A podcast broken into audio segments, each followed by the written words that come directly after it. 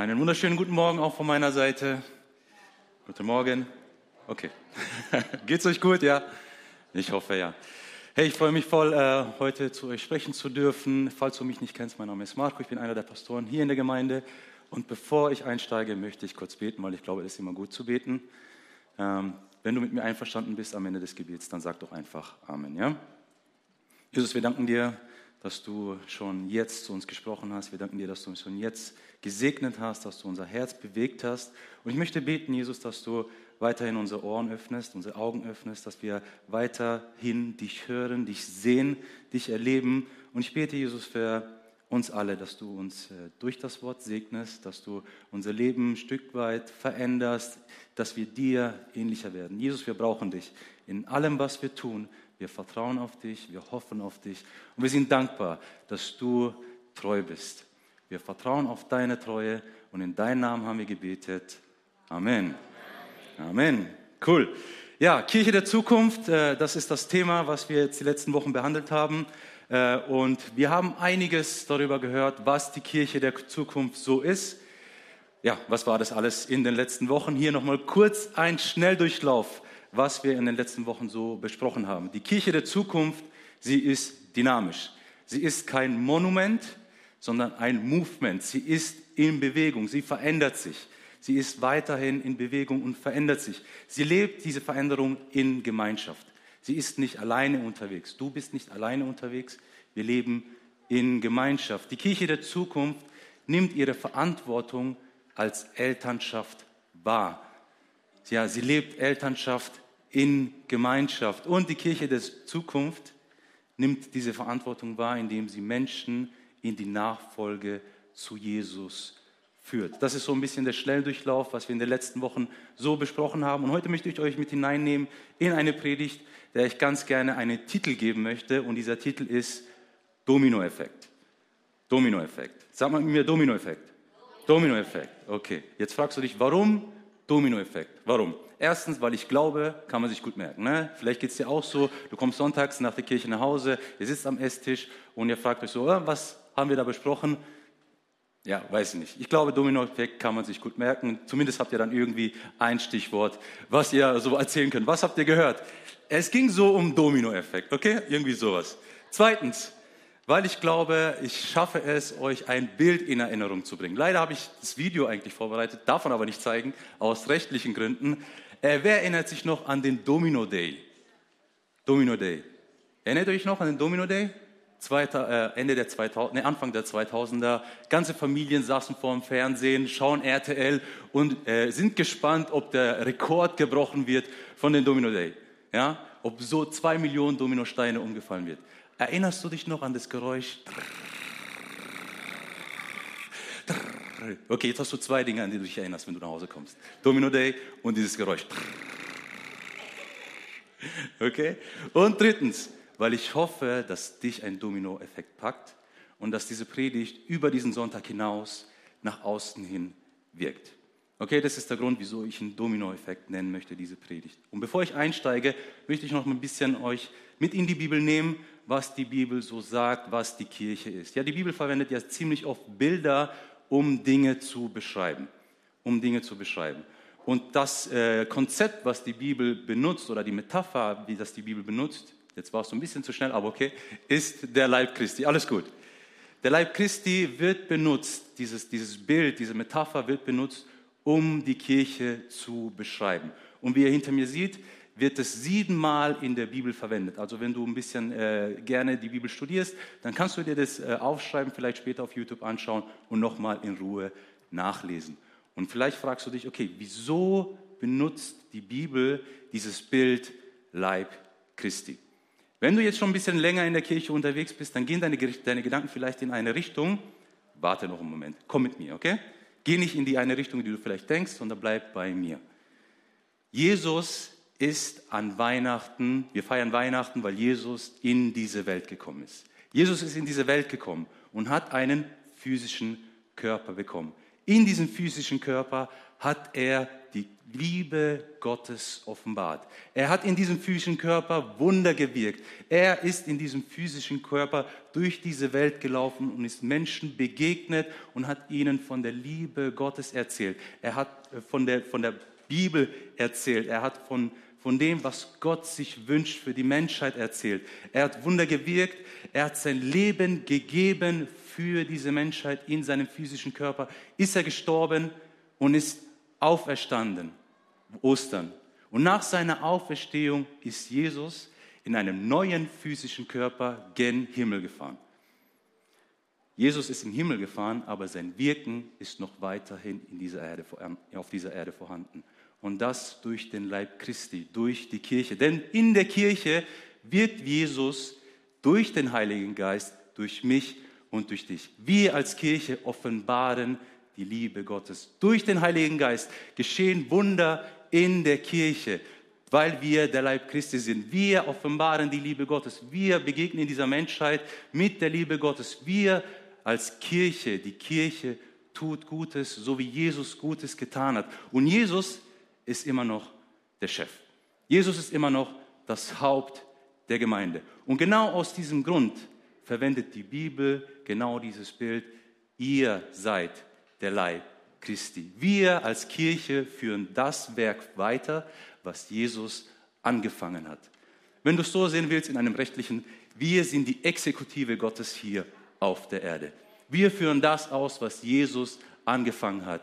Jesus hat den Stein ins Rollen gebracht. Wie ein Dominoeffekt. Jesus hat einen Stein ins Rollen gebracht. Und, in, und es fing an mit Jesus und durch die Zeitachse der Geschichte bis in diese Gegenwart läuft dieses, dieser Dominoeffekt weiter in der Kirche, in seinem Leib. In dem Leib Christi ist immer noch das Wirken Gottes sichtbar. Ich finde es genial. Ich finde es genial, ich weiß nicht, wie es dir so geht, aber ich finde es so genial, dass wir als Kirche auf, nach hinten schauen können in unsere Geschichte und einiges davon lernen können. Und was ich heute machen möchte, nee, warten Sie mal, wartet, wartet mal. Ich habe noch eine, eine, eine andere Slide für euch vorbereitet. Was bedeutet eigentlich Dominoeffekt? Kannst du mal gucken? Genau.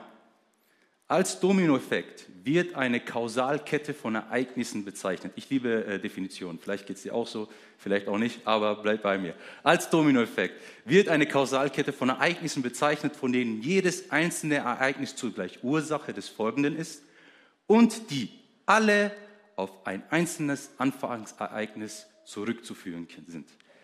Die Ursache der Kirche ist Jesus Christus selbst. Sein Wirken ist wie ein Dominoeffekt durch die Zeitgeschichte hindurch bis in die Gegenwart und ich wage ganz stark zu behaupten, bis in die Zukunft hinein, weil wir der Leib Christi sind. Jesus hat den Stein ins Rollen gebracht und in der Kirche der Zukunft wird es nicht anders sein. Wir führen das weiter, was Jesus angefangen hat. Und was wichtig ist als Kirche der Zukunft, wir wissen, woher wir kommen. Wir sind keine Pilze, die aus, aus dem Nirgendwo entstehen wir wissen, woher wir kommen. Als Kirche wissen wir, woher wir kommen. Und wir wissen es nicht nur, wir kennen unser Erbe. Wir beschäftigen uns mit unserem Erbe, mit dieser Zeitachse, mit diesen, mit diesen Dominosteinen, die vor uns gefallen sind. Wir kennen das. Wir kennen das nicht nur, sondern wir wissen es auch zu schätzen. Und ich als junger Pastor sage es ganz bewusst, ich weiß zu schätzen, dass ich auf Schultern stehen von Menschen, die ihr Leben gegeben haben, wie Jesus sein Leben gegangen, die Hingabe gezeigt haben für das Reich Gottes. Und wir sind nicht irgendwie aus dem Nichts, sondern wir stehen auf den Schultern von Menschen, die so viel gegeben haben, die ihr Leben mit Hingabe für das Reich Gottes gegeben haben. Und das wissen wir als Kirche der Zukunft zu schätzen. Wir sind keine Elite, sondern wir sind alle in diesem Dominoeffekt, ordnen wir uns ein. Und wir sind dankbar für das, was vorher schon war, was Jesus gewirkt hat durch seinen Leib. Wir stehen auf den Schultern von Menschen, von Generationen, von Nationen, von Menschen, die Jesus begegnet sind. Menschen, die Jesus erlöst hat, die nichts anderes tun konnten, als diese Liebe weiterzugeben. Und das ist alles zurückzuführen auf Jesus Christus. Und von dieser Zeitachse, von der ich die ganze Zeit gesprochen habe, von diesen ganzen Dominosteinen, die schon vor uns gefallen sind, die vielleicht nicht mehr da sind, möchte ich, wo sind sie denn? Von diesen ganzen Dominosteinen, ja, ich war, habe mir welche gekauft. Hier sind ein paar Dominosteine. Und von dieser Zeitachse möchte ich ein paar Stück rausgreifen und uns heute vorstellen. Es gibt so viele Dominosteine, die vielleicht in Vergessenheit geraten sind.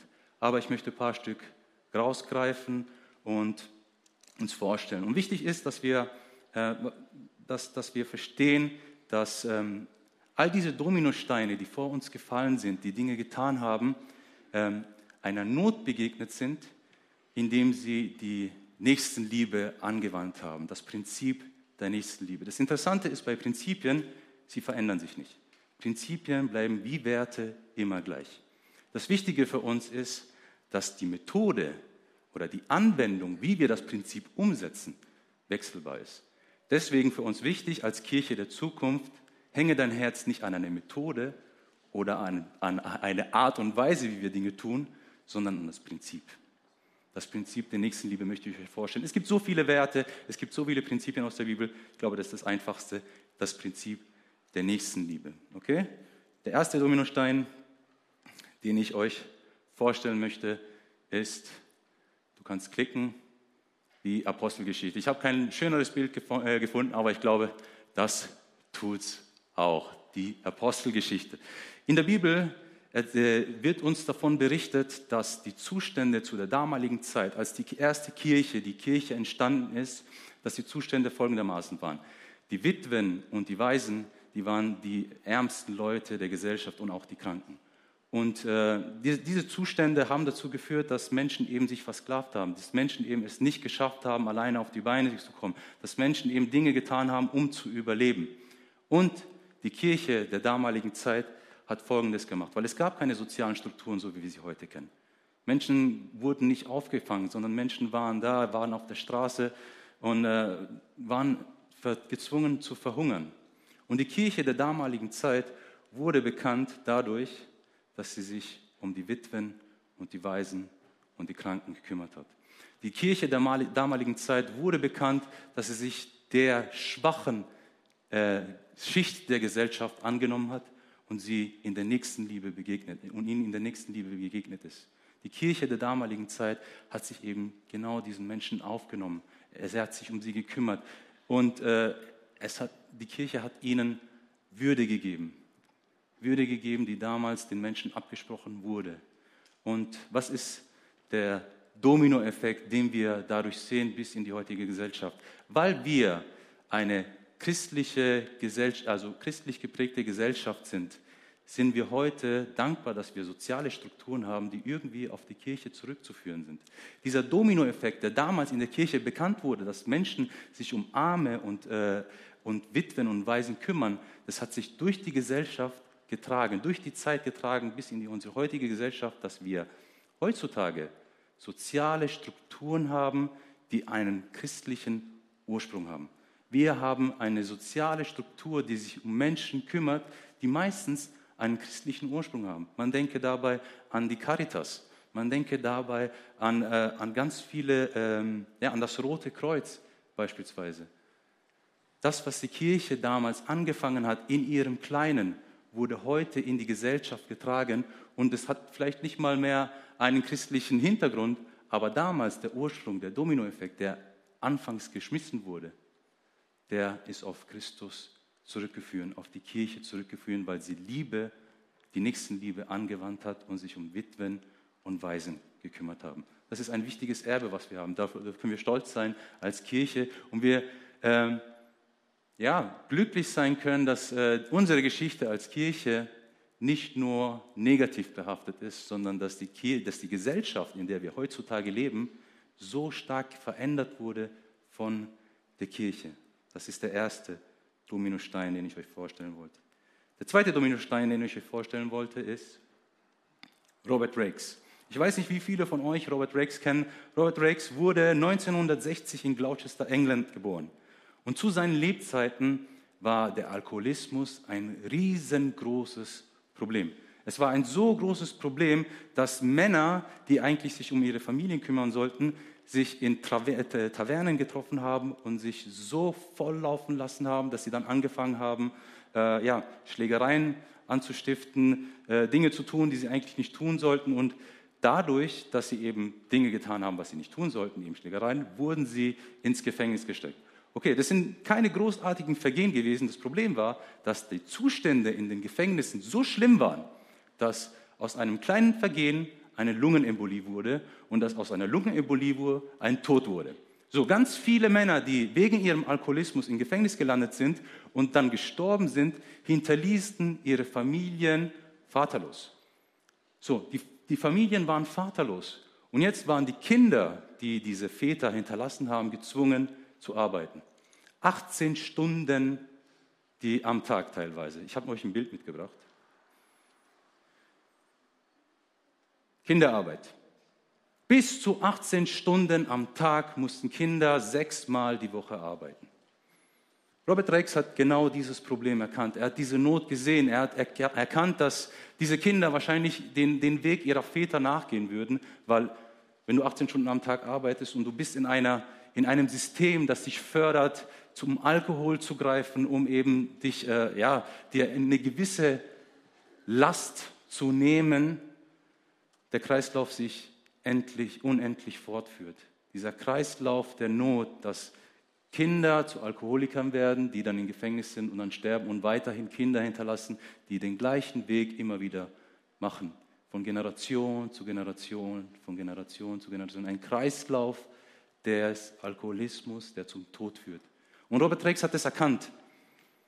Und sein Prinzip ich möchte diese Menschen lieben, ich möchte Nächstenliebe anwenden. Wie mache ich das?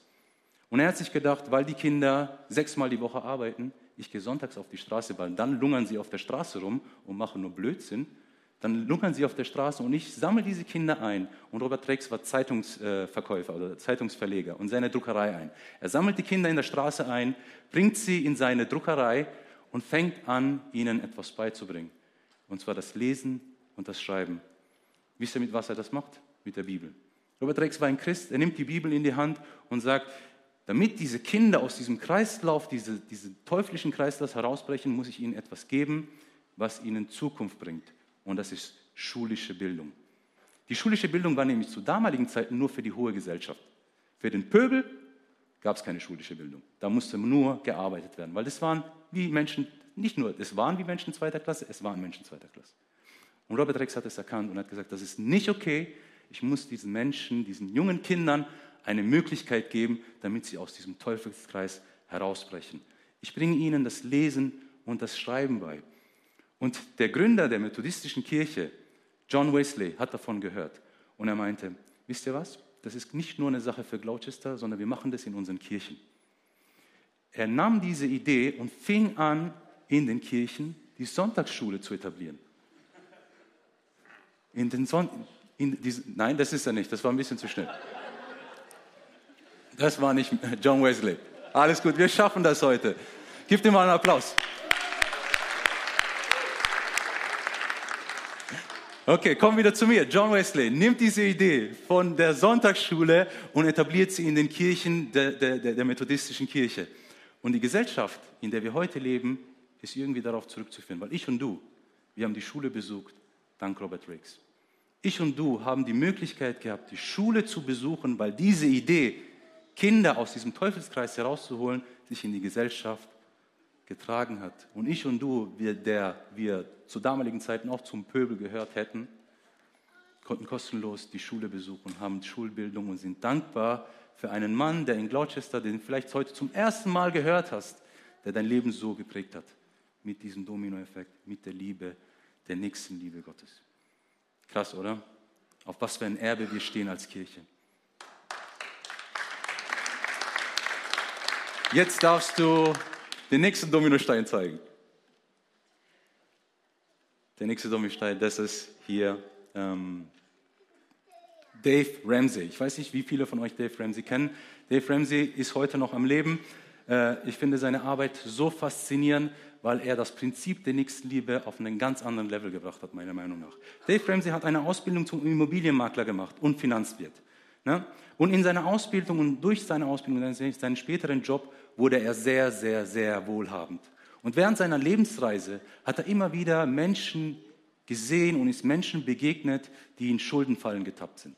Okay, Menschen, die äh, wegen einer ungesunden Art und Weise zu wirtschaften, sich in übertrieben vielen Schulden äh, verstrickt hatten. Menschen haben Geld ausgegeben für Dinge, die sie eigentlich nicht brauchten und haben weiterhin Geld ausgegeben und sind in Schulden gefallen gefallen. Und er ist in den USA.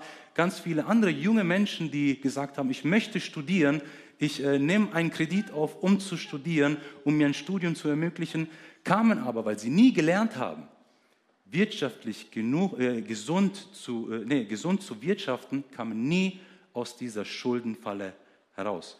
Und äh, die Begegnung, die er gesehen hat, er hat gemeint, alle Menschen, die, die, die eben in dieser Schuldenfalle sind, die laufen alle dasselbe Muster ab. Und durch sein wirtschaftliches Wissen hat er sich ein Konzept ausgedacht. Jetzt darfst du nochmal klicken. Und dieses Konzept heißt Seven Baby Steps. Sieben Baby Steps, die Menschen, die in einer Schuldenfalle sind, machen können, um aus der Schuldenfalle zu kommen. Um gesund zu wirtschaften, um zu lernen, wie man gesund wirtschaftet und nicht mehr in, die, in den Schuldensumpf immer mehr tiefer hineingezogen wird, sondern da rauskommt.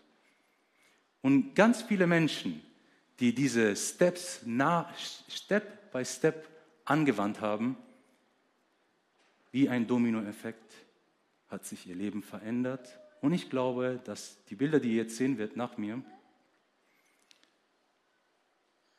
das sind Zeugnisse, das war ein bisschen zu schnell, das sind Zeugnisse von Menschen, die 70.000 Schulden, 100.000 Schulden, Halleluja, ich bin äh, schuldenfrei. 100.000 Schulden in sechseinhalb Jahren weil sie Baby-Steps angewandt, angewandt haben in ihrem Leben. Das ist ein Dominoeffekt, der meiner Meinung nach Gott die Ehre gibt. Menschen, die Gutes tun können, die das Gute weitergegeben haben, um anderen Menschen zu helfen, das ist ein Dominoeffekt, den ich glaube, der Gott die Ehre gibt. Magst du mir kurz mein Wasser bitte geben?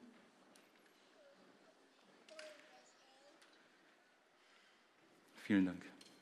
Ich habe euch gesagt, es gibt noch so viele Dominosteine, von denen ich euch heute eigentlich erzählen könnte. Aber die Zeit wird, glaube ich, nicht lang und ihr möchtet auch nach Hause gehen und was essen. Und ich glaube aber auch, dass hier unter uns ganz viele Menschen sind, die das Potenzial haben, nicht nur das Potenzial haben, die tatsächlich auch Dominosteine sind, die das Leben von anderen Menschen positiv verändern können.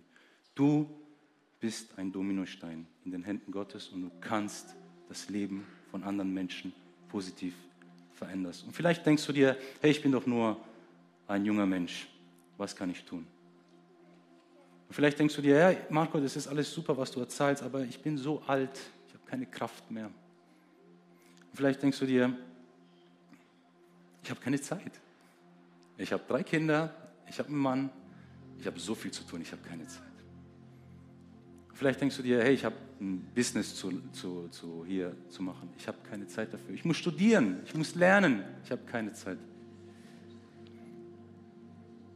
Wisst ihr, das Tolle beim, beim, beim, bei dem Bild von äh, dem Leib Christi ist folgendes, und, das, und ich möchte diese Metapher nochmal aufgreifen, dass wir durch den, durch den Leib Christi irgendwie auch alle verbunden sind. Und es gibt Zeiten, in denen wir Hand sein können. Es gibt Zeiten in unserem Leben, da können wir Hand sein. Es gibt Zeiten, in denen da sind wir der Mund. Der Körper ist immer so, ja, wir bleiben immer stehen an den Offensichtlichen. Ihr seht das Offensichtliche hier. Ihr seht mich sprechen, ihr seht meine Haut, ihr seht mein, meine Augen, meinen Mund. Aber wisst ihr, was das Wichtige ist beim Körper? Das Innenleben. Das Innenleben ist viel wichtiger. Das, was man nicht sieht, ist viel wichtiger als das, was man sieht. Mein Innenleben, mein Herz, das in meiner Brust schlägt, das seht ihr nicht. Und trotzdem gibt es mir die Möglichkeit, hier zu stehen und zu euch zu sprechen. Und ich möchte mich an dich wenden, egal in welcher Lebenssituation du dich befindest. Es ist vollkommen okay, wenn du sagst, hey, ich kann jetzt gerade nicht die Hand sein, ich kann jetzt gerade nicht der Mund sein. Aber Kirche, Herz der Kirche, hör nicht auf zu schlagen. Herz der Kirche, hör nicht auf zu schlagen. Du denkst, man sieht dich nicht. Du denkst, du bist unwichtig, weil man dich nicht sieht, weil du vielleicht nicht auf der Bühne stehst. Und ich möchte dir sagen, du bist wichtiger, als dass du glaubst. Du bist wichtiger, als dass du brauchst. So wie mein Innenleben, wie mein Herz mir die Möglichkeit gibt, hier zu sprechen zu euch, so bist du lebenserhaltend für die Kirche in dem, in, in dem, was du nicht siehst, was du denkst, hey, ich bin so unwichtig, ich bin so klein, ich stehe nicht auf der Bühne. Herz der Kirche, hör nicht auf zu schlagen. Lunge der Kirche, hör nicht auf zu atmen. Niere der Kirche, hör nicht auf zu reinigen. Magen der Kirche, hör nicht auf zu verdauen.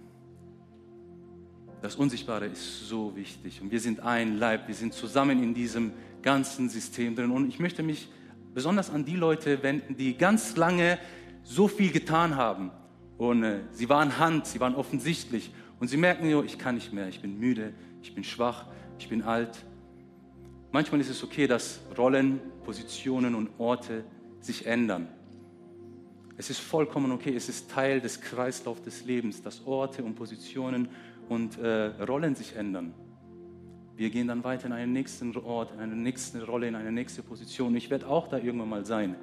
Wichtig ist, dass wir unser Herz nicht an eine Rolle, Position oder Bestimmung ändern, sondern dass wir eben die Prinzipien verstehen, dass wir gemeinsam unterwegs sind als Kirche, dass wir einander brauchen. Und besonders du, wenn du sagst, ich bin schwach, ich kann nicht mehr, ich vertraue auf dein Gebet. Ich als junger Pastor wünsche mir, dass du für mich betest, weil ich brauche dein Gebet. Ich als junger Pastor brauche dein Gebet, dein Herzschlag für diese Gemeinde. Ich als junger Pastor möchte dich einladen, dass dein Herz brennt für diese Gemeinde. Was kann ich tun? Was kann ich tun? Was kann ich tun? Bete für mich. Bete für uns. Bete für uns als Gemeinde, dass wir wieder zusammenkommen. Dass wir diesen Dominoeffekt, dieses Potenzial, was in der Kirche steckt, weiterführen können. Damit wir die Kirche der Zukunft werden können. Bete bete, wenn man, auch wenn du dich unsichtbar fühlst, du bist wichtiger, als dass du glaubst. Ich möchte dir jetzt ein paar Minuten Zeit geben, dass wir in die Stille gehen. Du spielst weiter. Und ähm, da, wo wir sind in unserer Lebensphase, unterschiedliche Lebensphasen, dass wir uns auf Gott ausrichten und sagen, Gott, was kann ich tun? Was kann ich tun? Wie kann ich mich beteiligen an diesem Dominoeffekt? Möchte dir ein paar Minuten geben, dass wir alle in die Stille gehen und früher sagte man, senk dein Haupt. Mach die Augen zu, mach deinen Kopf runter. Lass uns ein paar Minuten in die Stille gehen und dass Gott zu uns spricht und zeigt so, hey, erstens, dass er dir zeigt, wie wichtig du bist für diese Kirche. Zweitens, dass er dir zeigt, dass äh, dein Beitrag wichtiger ist, als dass du glaubst. Dass er, dich, dass er dir zeigt, wo eine Not in deiner unmittelbaren Nähe ist, der du mit Nächstenliebe oder anderen biblischen Prinzipien begegnen kannst.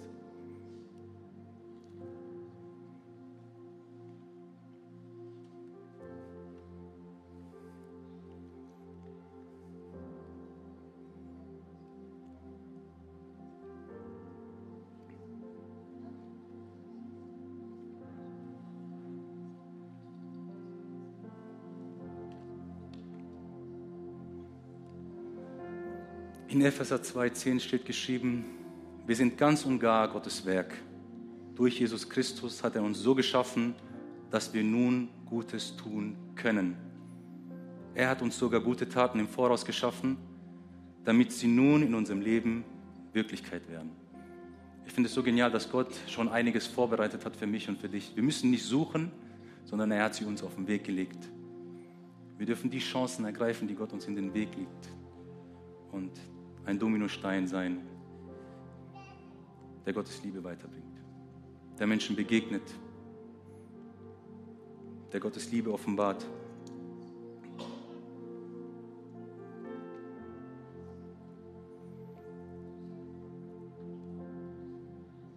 Bevor ich jetzt noch äh, von der Bühne gehe, möchte ich mir noch ein paar Minuten nehmen und von dem, von dem Dominostein erzählen, auf den alles zurückgeht.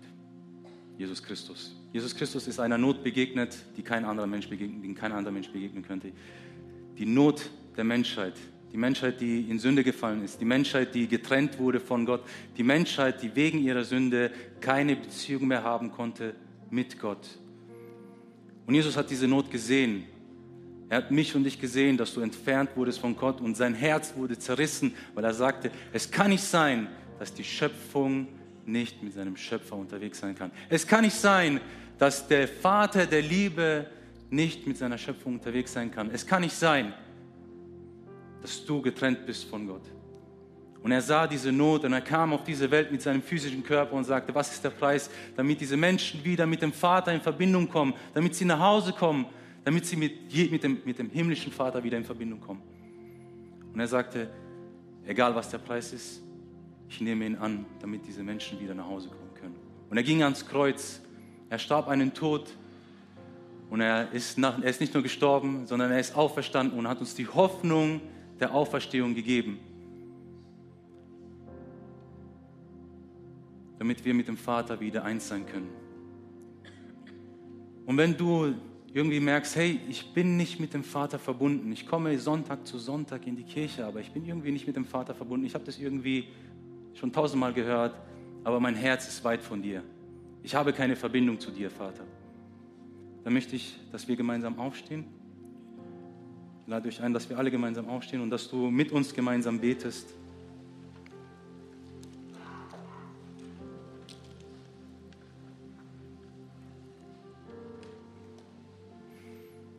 Und wenn du damit einverstanden bist am Ende von dem Gebet, dann sag mit uns Amen. Vater im Himmel, danke, dass du mich liebst. Danke, dass du dich für mich entschieden hast. Herr Jesus Christus, du bist für mich gestorben und auferstanden. Vergib mir meine Schuld. Ich wähle dich jetzt als meinen Retter und Herrn. Dir will ich folgen. Amen.